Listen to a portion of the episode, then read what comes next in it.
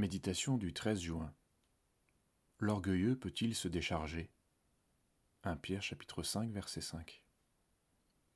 Dans vos rapports mutuels, revêtez-vous tous d'humilité, car Dieu résiste aux orgueilleux, mais il donne sa grâce aux humbles.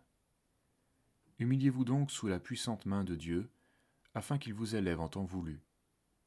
Déchargez-vous sur lui de tous vos soucis, car il prend soin de vous. La vie des hommes est jalonnée de chagrin.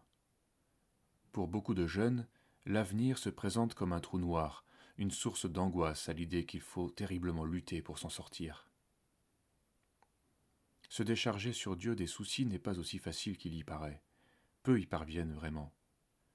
On préfère en général le refuge du rêve, les drogues, l'alcool et la fête. Mais le rêve est un mensonge. On s'invente une vie qui ne correspond pas à ce qu'on est, ni à ce qu'est la vraie vie.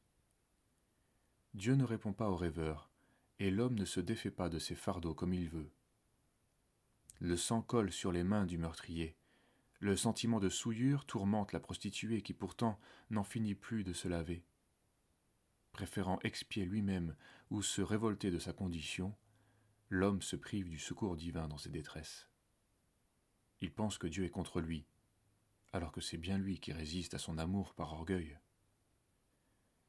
Lorsque l'homme n'a plus de prouesse à faire valoir pour s'élever, il lui reste encore la fierté de ses défauts, car il faut toujours être fier de quelque chose.